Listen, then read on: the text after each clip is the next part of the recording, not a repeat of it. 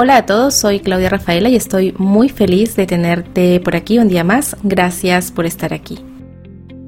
El día de hoy vengo con el segundo episodio y segundo tip de mi nueva serie, mis 10 tips más importantes para empezar o iniciarte en el scrapbooking.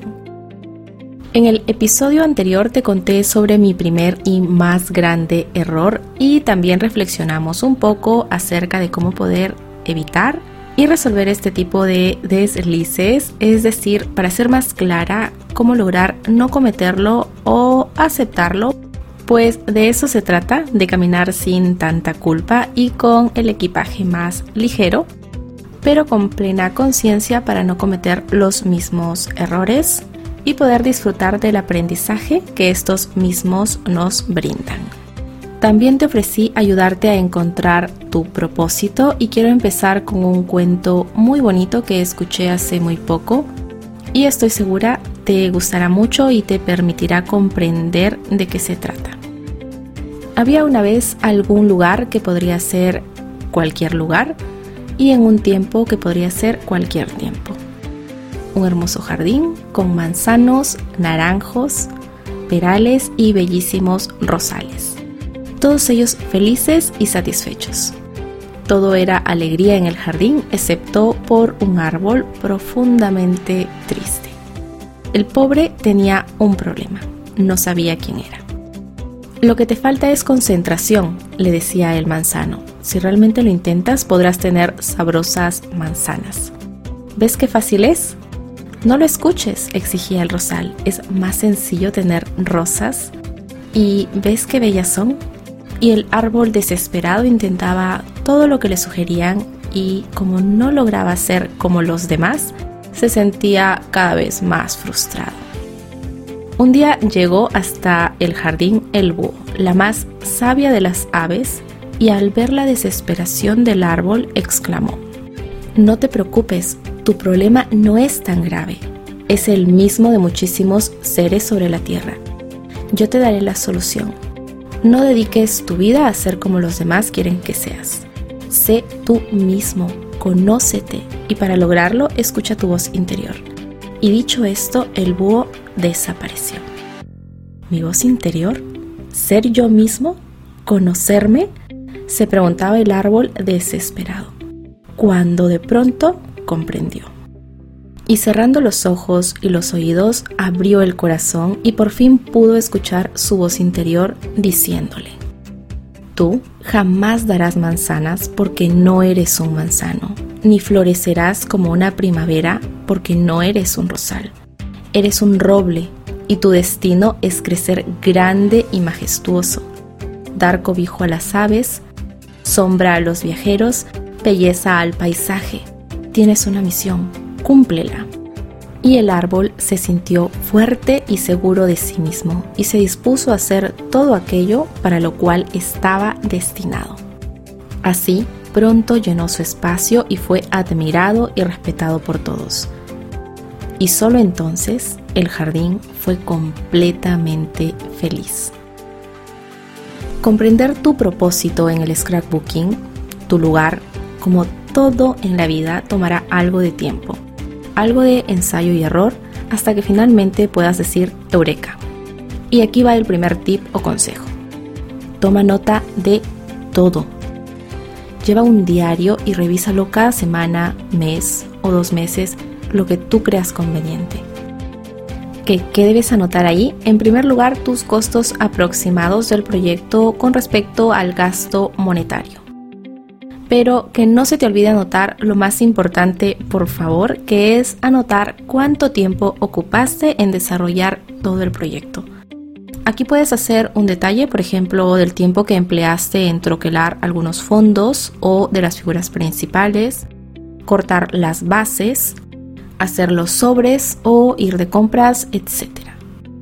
Esto te servirá para que luego saques costos al momento de futuras ventas, ya que al inicio casi siempre cobramos muy por debajo de lo justo. Además, estos datos también son útiles luego si necesitas contratar una mano de apoyo para que te guíes en cuanto a tiempos de trabajo por destajo o incluso así podrás ver qué es lo que te encarece el trabajo y buscar otras alternativas que te permitan reinventarte constantemente. En realidad, sobre todo al inicio, que es donde uno cobra tanto por los materiales como por el tiempo invertido. Luego ya ni te preocupes de eso, que cuando ya tengas un portafolio con fotos de tus proyectos, el precio será más basado en la demanda de tu mercado y valorarás mucho más tu experiencia y prestigio. Así que ya lo sabes, un diario de todos estos detalles.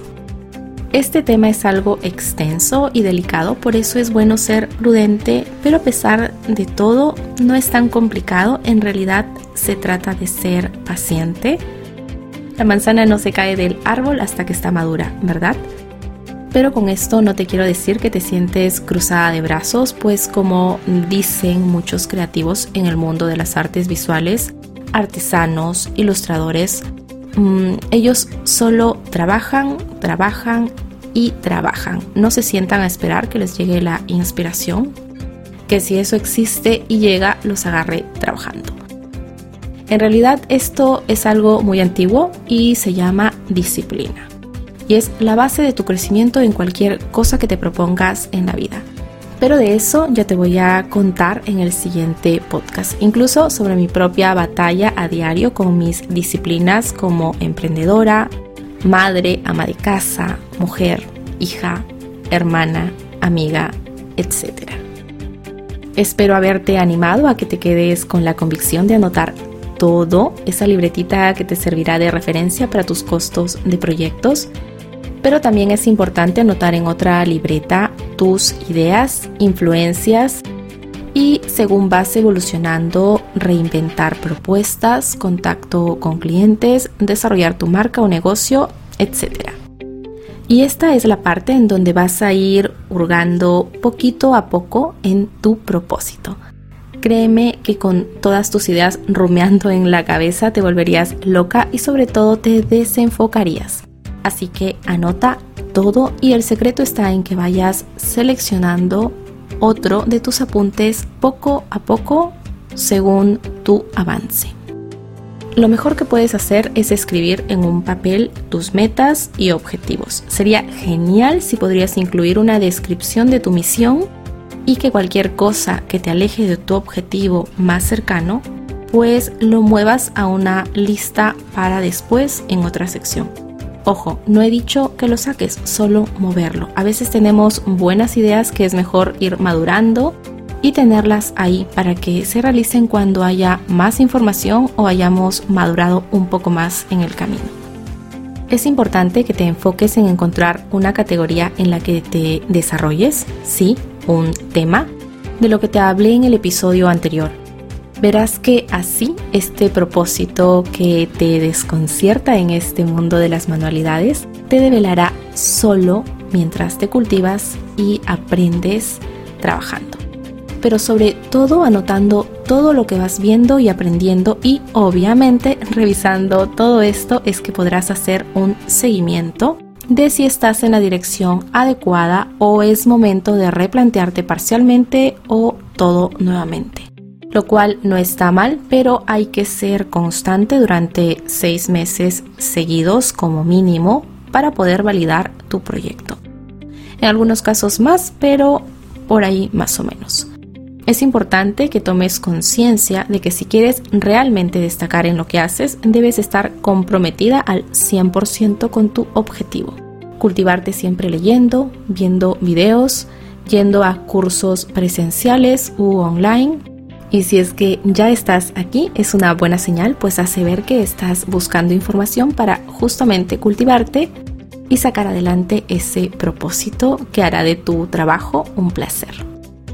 Todos estos pasos te develarán mediante ensayo o práctica, error o asertividad ese sendero al que quieres llegar y poder disfrutar de tu trabajo cada día de tu vida.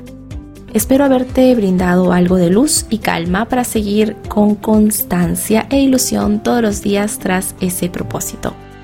Recuerda que si el scrapbooking o el car making te encontraron, tienen una misión en tu vida y solo tú, así como el roble en su interior, tienen la respuesta. Por lo pronto sigue estas pautas y ya me contarás. Me encantará saber cuál es tu propósito dentro del maravilloso mundo de las manualidades y tu emprendimiento. En el próximo episodio te daré algunos tips que te servirán para crear esa constancia de la que te hablé hace un momento y cómo lograr sostener la disciplina que es la base de todo crecimiento. Gracias por tu valioso tiempo, te mando un beso súper gigante y que estés súper bien siempre.